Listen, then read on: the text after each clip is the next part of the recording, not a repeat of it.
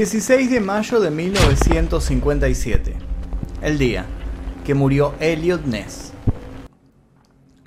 Estamos ante la historia de uno de los oficiales de policía más conocidos de la época mafiosa. Al escuchar el nombre Elliot Ness, uno piensa que sabe todo por las adaptaciones de su vida que vimos en películas o en series.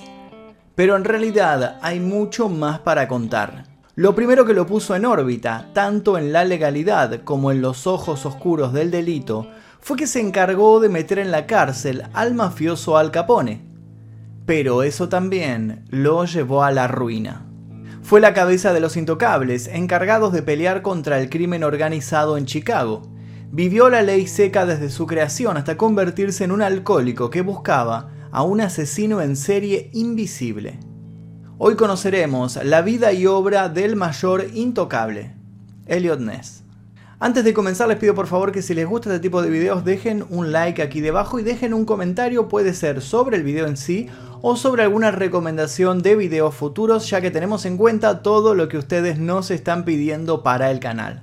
Ahora sí comencemos. Elliot Ness nació en Chicago un 19 de abril de 1903. Sus padres fueron Peter Ness y Emma King. Ellos eran unos panaderos e inmigrantes nacidos en Noruega. Elliot fue el menor de los cinco hijos de esta familia que había ido a probar suerte a Estados Unidos. Recibió una formación universitaria en Chicago, en donde finalmente en 1925 se graduó en las especialidades de negocios y derechos. Apenas recibido empezó su carrera como investigador para la Retail Credit Co. de Atlanta.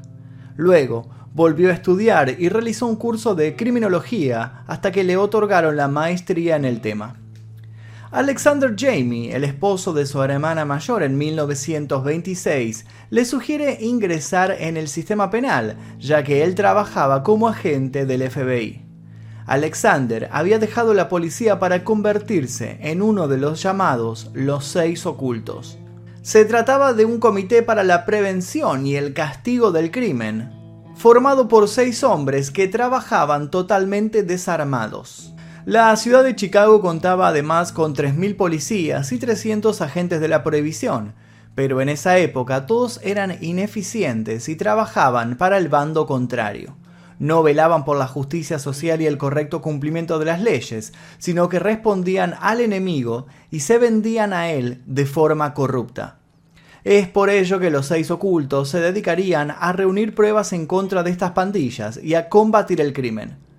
Organizaron el primer laboratorio de investigación criminal en Estados Unidos, Allí fue cuando Elliot se unió en 1927 al Departamento del Tesoro y trabajó de manera conjunta con la Oficina de Prohibición de Chicago.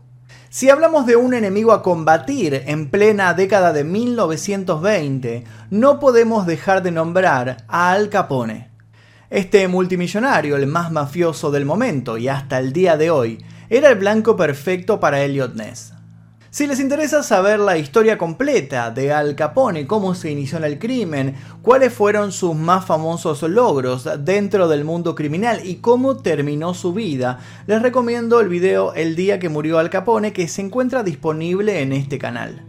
Después de las elecciones presidenciales, Herbert Hoover se encontraba indignado de la gran evasión de impuestos y el tráfico de bebidas alcohólicas que llevaba a cabo Al Capone en plena ley seca.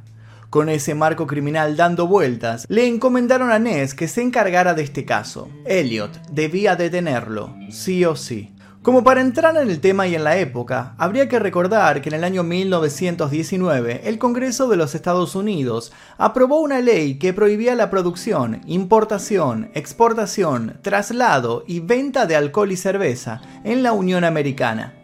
Hasta que se pudo abolir esa ley en 1933, el control de esa actividad fue muy difícil de manejar.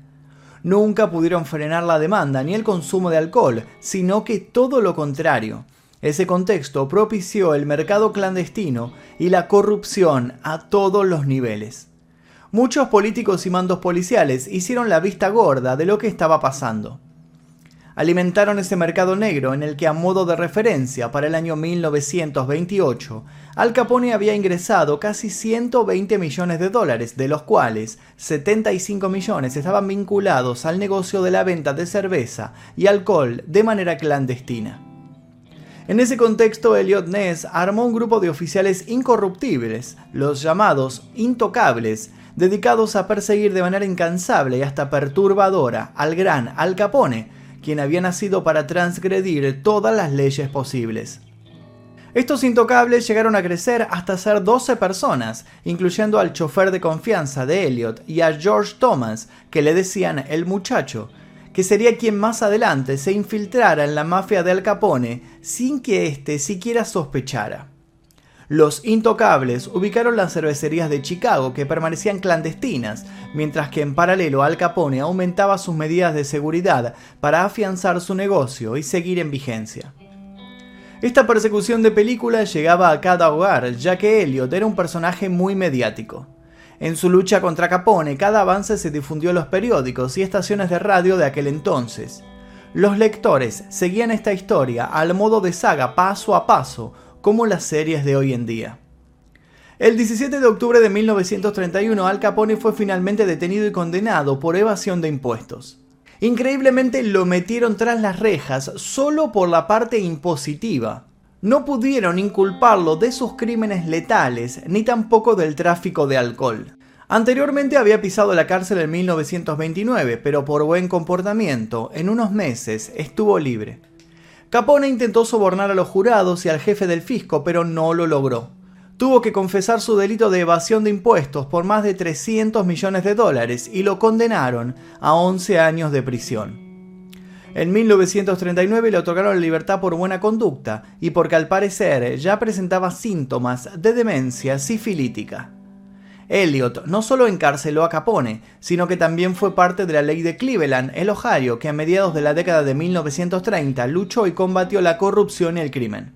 Con esa ley se deshicieron de más de 200 oficiales de policía y 15 funcionarios. Más adelante, gracias a su trabajo incansable, fue nombrado director de seguridad pública y estableció una corte aparte para que fueran atendidas y darle curso a estas causas de corrupción. Dada la capacidad que Ness tenía en la resolución de los problemas que se le presentaban, le llegaron más casos de investigación. Intervieron varios de estos trabajos, pero hubo uno muy importante. Era el caso de un asesino en serie conocido como el asesino de los torsos de Cleveland, el Jacket Destripador norteamericano. Se trataba de un caso que preocupaba a toda la población.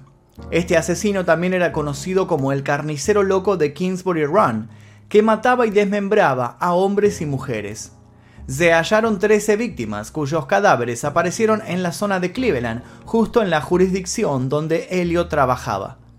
Él no dudó un segundo y se dedicó de lleno a darle una respuesta a la ciudad y sus habitantes, sin saber que antes necesitaba responder a sus propias preguntas. Hasta ese momento todo parecía ir de maravilla en lo profesional para Elliot Ness. Había sido el protagonista de una guerra contra la mafia en Chicago y esto lo había convertido en un héroe nacional. Pero si bien en este tiempo Elliot tenía el cargo de director de la seguridad pública de Cleveland, su accionar fue muy criticado por utilizar las tácticas propias de los intocables. Un ejemplo de ello fue que ordenó incendiar un asentamiento de desempleados en la zona. Imagínense una persona que tenía todas las cartas en su mano para hacer una jugada magistral, pero eligió las menos indicadas. Elliot Ness, al verse sorprendido por esta nueva investigación, al verse metido en esta persecución de un asesino en serie, en vez de caratularlo como tal y perseguirlo como un criminal de ese estilo, decidió utilizar las mismas jugadas que había usado contra la mafia del alcohol.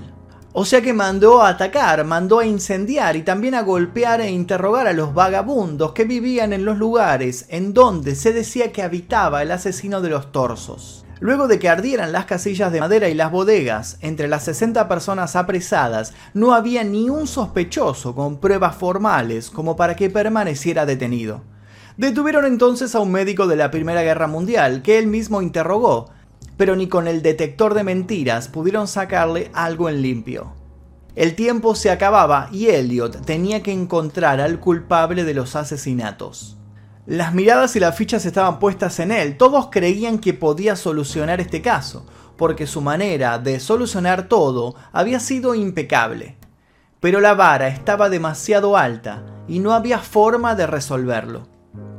En paralelo Ness, que había combatido la ley seca, comenzaba a probar sus primeras copas, sumergiéndose poco a poco en el alcohol y las derrotas. Su carrera iba en descenso y su mejor aliado resultaba ser el enemigo que lo había llevado a la fama, el alcohol. Toda su imagen pública que había mantenido y alimentado con la lucha contra la mafia de Al Capone se fue desvaneciendo paulatinamente.